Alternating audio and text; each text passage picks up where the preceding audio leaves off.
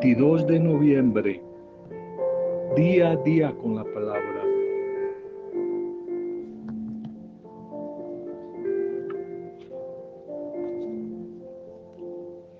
Creer que sí se puede para poder declarar esa frase de San Agustín hace 15 siglos. Si otros pudieron, ¿por qué yo no voy a poder? ¿Por qué yo no voy a poder si otros pudieron hacerlo? Si otros pudieron solucionar su problema, porque yo no puedo solucionar el mío.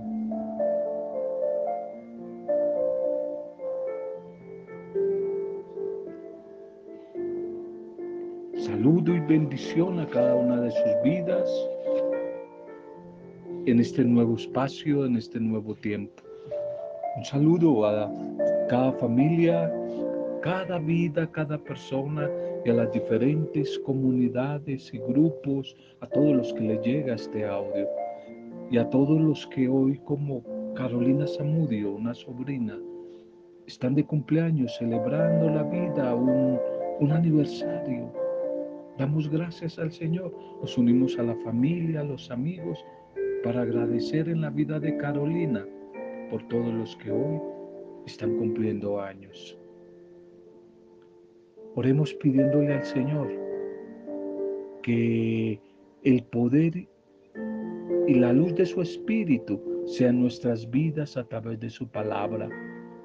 Guía nuestros pasos, Señor, en este día, a esta hora, para crecer en tu gracia, que sea tu bendita palabra que vamos a recibir fuerza en medio de nuestra debilidad, luz en medio de nuestra oscuridad, salud, curación en medio de la enfermedad, libertad en medio de la esclavitud, alegría en medio de la tristeza, fortaleza, certeza en medio de las dificultades, luz que ilumine nuestro camino, Señor. Que tú a través de tu palabra seas nuestro alimento y el motor y el motivo de nuestra acción. Que tu palabra sea compañía en medio de la soledad y consuelo en medio de la tristeza. Que tu bendita palabra venga hoy a esta hora y caiga sobre mi vida, sobre cada uno de nosotros, sobre nuestras familias y de frutos abundantes y permanentes. Ven, Señor Jesús, Jesucristo Rey, ven a nuestra vida, ven, reina dentro de nosotros, con nosotros y entre nosotros. Amén. Nuestro primer mensaje para este día, gozando de una salud integral, gozando de una buena salud, una salud integral que es la que hay que buscar. Tercera carta en el Nuevo Testamento de San Juan.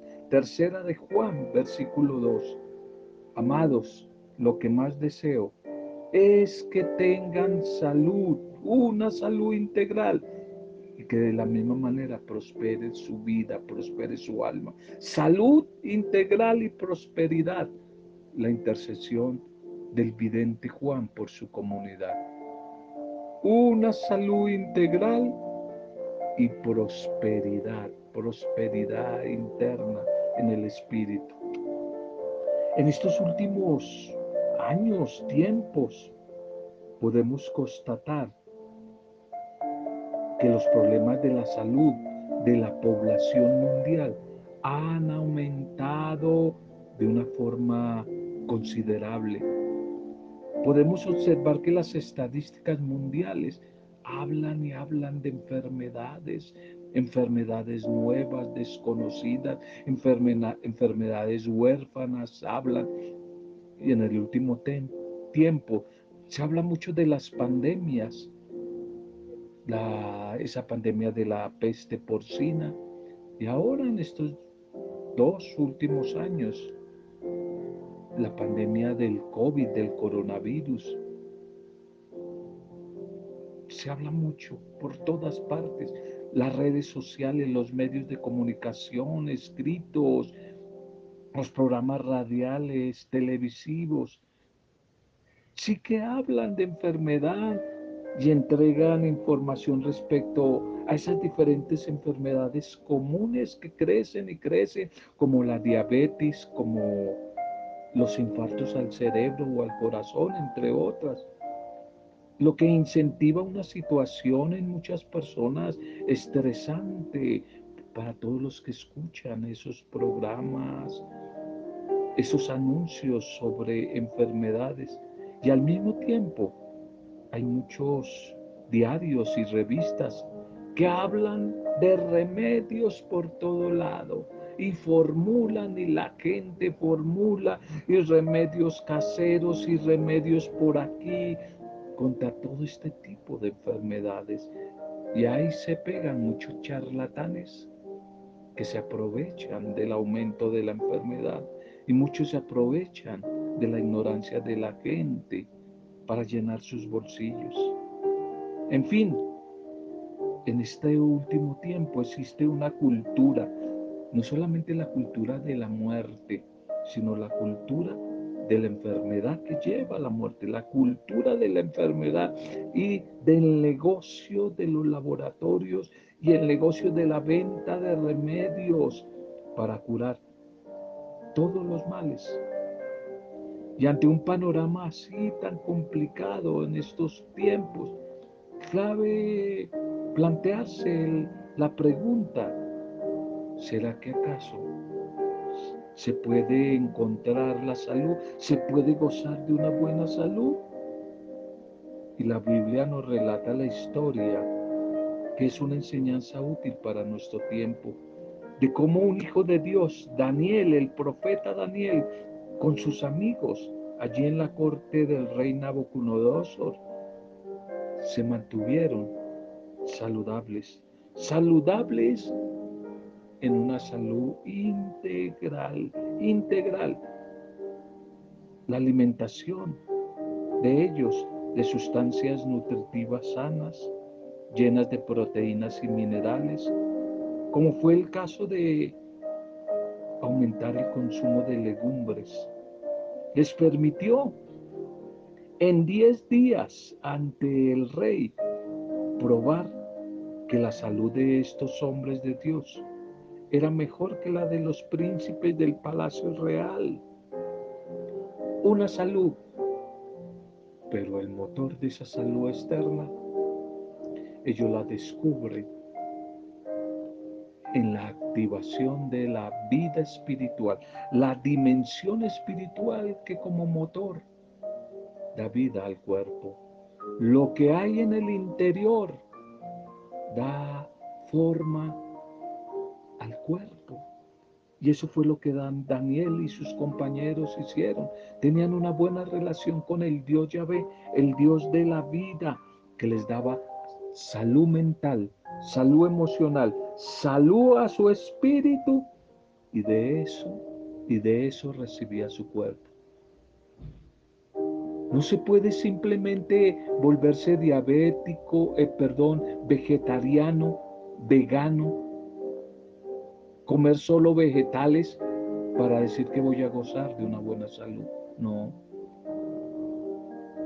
Puedo comer muy buenas proteínas para el cuerpo, pero si a la par no alimento mi interioridad, mis emociones, mi dimensión espiritual, que es el motor, es la que emana vida, equilibrio y armonía al cuerpo, pues de nada sirve que me vuelva vegetariano, que me vuelva vegano, que haga mucho deporte y mucho ejercicio. Una salud integral, como decía San Juan.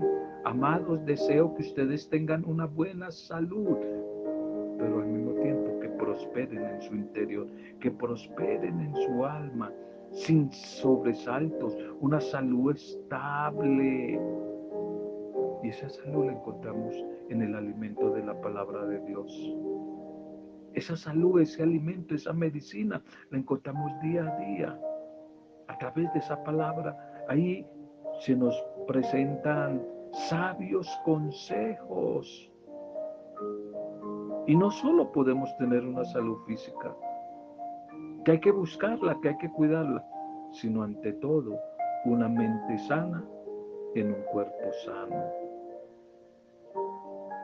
Y le podemos agregar nosotros, no solamente salud física sana, mente sana, sino lo más importante, un espíritu sano, un espíritu sano. Y espíritu sano es espíritu activado, espíritu en comunión permanente con el Dios de la vida, un espíritu sano.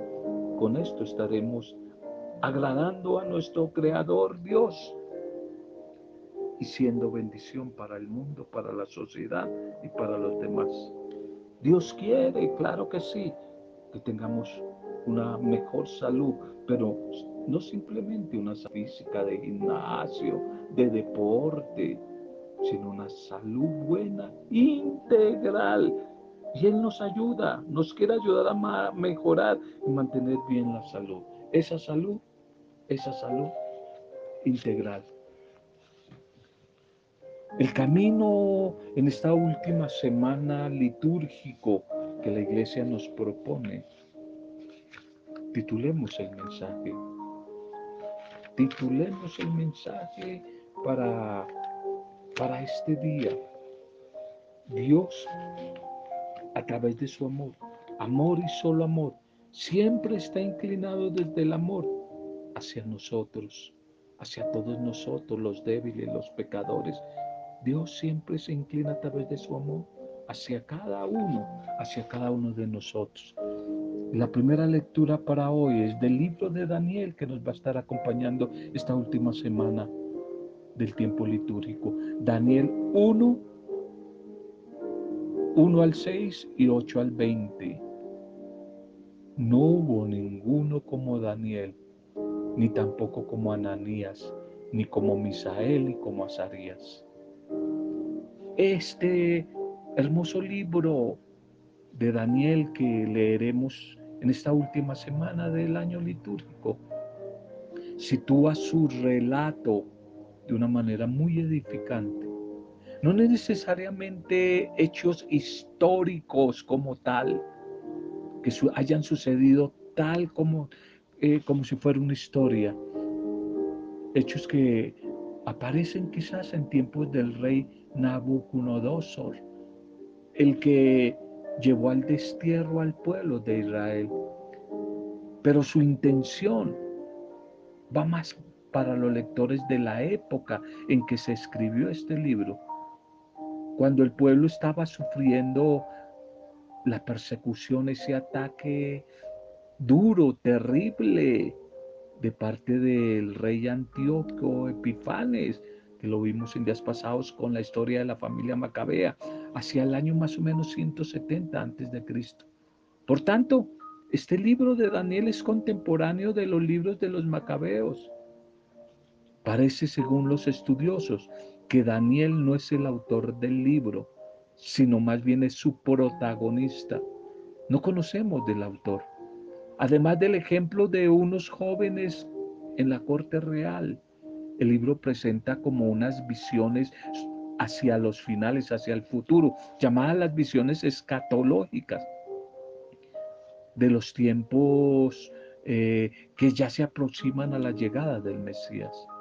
Este estilo de literatura es el llamado apocalíptico o revelación, con visiones llenas de simbolismos, sobre los planes de salvación que Dios quiere llevar a cabo en el futuro.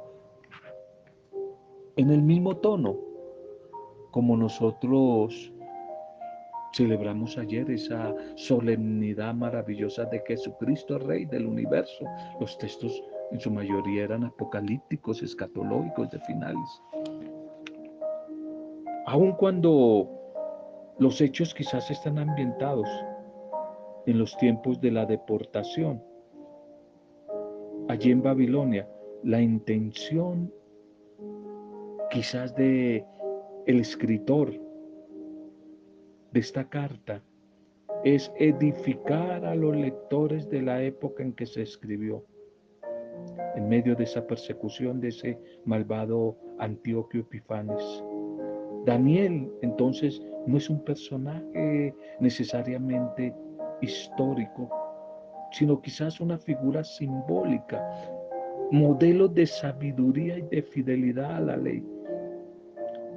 Es un bello modelo de animador que nos motiva a cada uno en medio de los tiempos de opresión, de persecución, la resistencia, la resistencia, una resistencia pacífica, la resistencia a guardar la integridad de la fe, a seguir teniendo esperanza y fidelidad a la alianza en medio de esa persecución, como lo fueron Daniel y sus compañeros, en unas circunstancias parecidas o peores a las que veíamos en los macabeos la semana pasada. Este escrito de Daniel es también como una invitación o un llamado al compromiso con nuestro testimonio de vida cristiana, como una mejor opción respecto a esas tentadoras, tentadoras y facilistas ofertas, propuestas de los valores del mundo, del mundo egoísta de hoy. Todos esos valores paganos, mundanizados de la sociedad de hoy. Y por eso nos quiere invitar Daniel a que nosotros con nuestro estilo de vida propio podamos dar una enseñanza, un testimonio de la figura, la figura de Dios, una figura que opte por una postura como Daniel, como los macabeos, de fidelidad desde nuestra fe. Aquí nos habla de la fidelidad de la fe de estos cuatro valientes muchachos jóvenes, a pesar de los halagos y del ambiente pagano de la corte real. Ellos no venden su fe. Dios está con ellos, tanto en la salud como en sabiduría son los mejores de entre todos los jóvenes al servicio de la corte del rey allí en Babilonia. El salmo para hoy. El salmo para hoy es el salmo Daniel 3. Daniel 3, donde esta comunidad se desborda en alabanza, en alabanza al Dios de la vida, en alabanza y en exaltación al Dios liberador que los ha acompañado y fortalecido allí mientras estaban en cautiverio en Babilonia. Este salmo de Daniel tan lleno de características, eh, matices diferentes en su literatura, hermoso himno de acción de gracias un canto de bendición al Dios de la victoria. Y si miramos atentamente cada invitación que nos hace a la alabanza, a la alabanza de un hecho de bendición en el que Yahvé muestra su poder a favor de los hombres. Bendito sea el Señor Dios de nuestros padres y cuya fe ha llegado hoy hasta nosotros. Bendito sea porque Él es el creador de todo lo que se conoce hasta lo más íntimo de las entrañas de nuestros pensamientos y de nuestro corazón. Y esta comunidad orante hace un cuestionamiento, una pregunta. ¿Acaso hay algo oculto al Señor? Él lo conoce todo y con su mirada penetra hasta lo más profundo de los abismos. Él revela sus pensamientos y su voluntad a quienes ama y les confía el mensaje de salvación para que lo anuncien a todos los hombres. El Evangelio para hoy. Lucas 21, 4. Lucas 21, 4. Y Jesús allí en el templo vio a una viuda pobre que echaba en la alcancía de las ofrendas dos moneditas. Dos moneditas echaba él. Este episodio del Evangelio de Lucas no puede ser más significativo para quienes se han propuesto seguir al Señor, es decir, las discípulas y los discípulos.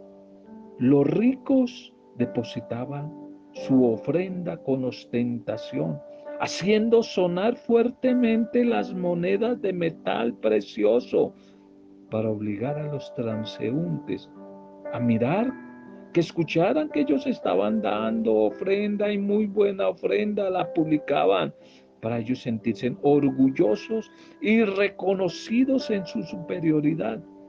Y de repente hace su aparición una pobre mujer viuda que para la sociedad judía era incapaz de heredar nada o, o laborar para conseguir su sustento, teniendo que vivir de la caridad pública. Y esta mujer deposita dos moneditas de las más pequeñas denominación de ese entonces, casi con pena, casi con vergüenza, para alejarse sin hacer bulla ni ruido y sin ser notada por nadie. En todo caso, quizás ambos han cumplido con sus obligaciones religiosas en torno al templo. El valor de los dones, de los regalos, no ha de ser medido con criterios contables o con los modernos parámetros de progreso, sino más bien en función de la generosidad, de la gratitud, del amor de quien da. A Dios no, le podemos ofrecer lo que nos sobra, aquello de lo que podemos prescindir. A Dios, a Dios el Señor se le hace una verdadera ofrenda cuando nos damos nosotros mismos desde nuestra propia pobreza. Damos lo que somos, damos de lo que tenemos. A Dios no le entregamos cosas. Dios no necesita cosas, sino ante todo le entregamos es nuestra vida. Y si la entregamos no porque la consideramos de poco valor, las donamos generosamente porque sabemos que Él hará con ellas, con nuestras vidas, lo mejor para nosotros, lo mejor para nuestra familia, lo mejor para nuestra comunidad. Este texto de la viuda, la viuda generosa, que nos invita a no quedarnos en la cantidad, no importa la cantidad de lo que damos, sino el valor con que lo damos. A veces apreciamos más un regalo pequeño que nos hace una persona que uno más costoso que nos hacen otras. Porque reconocemos la actitud con la que se nos ha hecho ese, ese detalle, ese regalo. Esta buena mujer del Evangelio de hoy dio muy poco, pero lo dio con humildad y con amor. Y además dio todo lo que tenía. Lo único que tenía, no lo que le sobraba como hacen algunos, que eso no tiene gracia, no tiene sentido. Lo que hacían los fariseos, los ricos, dale lo que le sobra. Esta mujer dio de lo que no tenía, lo único que no. Aunque no sepamos su nombre, nunca apareció este nombre de la mujer viuda, generosa, pero su gesto está en el Evangelio y ha sido conocido por todas las generaciones. Y si no estuviera en el Evangelio, Dios sí la conoce y sigue aplaudiendo todavía su amor generoso, como el tuyo y como el mío. Preguntémonos, ¿qué ofrendamos nosotros? ¿Qué damos nosotros? Simplemente a veces lo que nos estorba, lo que nos encarta, lo que nos sobra o lo que ya no necesitamos. ¿Lo damos con sencillez o con ostentación? ¿Gratuitamente o pasando factura? ¿Ponemos, por ejemplo, nuestras cualidades y talentos a disposición de la comunidad, de la familia, de la sociedad? ¿O nos reservamos por pereza o por interés para nosotros? No todos tienen grandes dones, pero es generoso el que da, el que comparte lo poco que tiene no el que tiene mucho y da de lo que le sobra. Dios se nos ha dado totalmente. Nos ha enviado a su Hijo amado, que se ha entregado por todos y que se nos sigue ofreciendo como alimento en la Eucaristía. Preguntémonos, ¿podremos reservarlo en nosotros en la entrega a lo largo del día de hoy ese talento o esa bendición que debe tener un destinatario que la otra persona? ¿Estoy escondiendo esa bendición? ¿La escondo? no la comparto. Que ojalá ya al final de este año litúrgico, al final de cada jornada, hagamos un momento de interiorización, un momento de examen de conciencia y nos preguntemos, ¿cómo va nuestra vida en torno a la generosidad al compartir? ¿Qué podremos decir ante el Señor?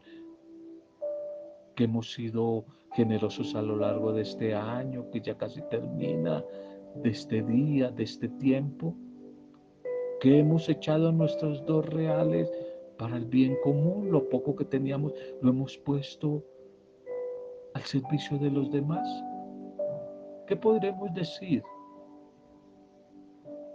Que nos hemos dado nosotros mismos a los demás, más que dar cosas, nos hemos dado, nos hemos entregado nosotros mismos al Señor. ¿Mm? Que ojalá que ese encuentro con la palabra, con la oración, nos empuje en todo momento, nos impulse a arriesgarlo todo, incluso hasta la propia vida, para ponerla al servicio de los demás, especialmente de los más necesitados. Que ojalá así lo podamos hacer. Que ojalá así lo podamos hacer. Démosle gracias al Señor por la palabra, por el mensaje de este día. Padre Dios, te alabamos, te damos gracias, te bendecimos, te adoramos. Tú que conoces todo, cuanto hay en nuestro corazón, por favor enséñanos a través de la acción de tu Espíritu a ser mujeres y hombres generosos con nuestra vida, a dar más de lo que podemos y a quitar de nuestra mente y de nuestro corazón las limitaciones, excusas o justificaciones que nos impiden amar sinceramente. Buen Señor, enséñanos, enséñanos a confiar en la voluntad del Padre Dios, en su providencia divina. Él que nos da el pan de cada día y la vida como el más grande milagro, el más grande milagro de ese amor misericordioso. Señor, gracias Gracias por el encuentro hoy con tu palabra. Nos abandonamos en tus manos, confiados en tu amor misericordioso y generoso.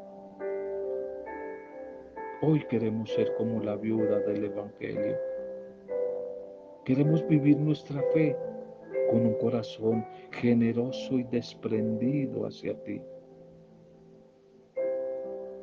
Ojalá, Señor, nuestras acciones sean generosas, así como las de el Padre Dios. Son bondadosas para cada uno de nosotros. Bendice, Señor, a través de la palabra que hoy hemos compartido nuestras vidas, nuestras familias, a cada persona que recibe este audio o la palabra por cualquier medio, que reciba de tu generosidad, Señor, que se sienta nutrida, alimentada integralmente por ti, como decía el primer mensaje, que crezcamos integralmente en la vida, Señor, y que hagamos de la integralidad de la vida un servicio compartiéndolo con los demás. Bendice nuestras familias, a las familias que tienen dificultades, allí donde hay enfermos, donde hay cautivos, oprimidos, donde hay crisis económica, desempleo, deudas, choques, heridas en la convivencia, hoy te los entregamos a todos aquellos que, y aquellas que se sienten solas y solos, viven solos. Señor, que tu palabra, tu espíritu, sea la gran, total compañía para sus vidas. Todos los que nos han pedido oración, las diferentes parroquias, comunidades, grupos pastorales que reciban de tu bendición todos los que hoy como Carolina Zamudio están de cumpleaños, que reciban de tu bendición y a través de esa bendición la buena noticia de tu amor y de la esperanza. Padre, todo lo hacemos en el poder intercesor y santificador de tu Santo Espíritu para gloria, alabanza y adoración tuya, Padre, en el nombre, en el nombre de Cristo Rey, Cristo Jesús nuestro Señor y Salvador, en el nombre de Él, con alabanzas, acción de gracias y adoración, en compañía de la discípula perfecta, María de Nazaret. Amén. Roberto Samudio de día a día con la palabra.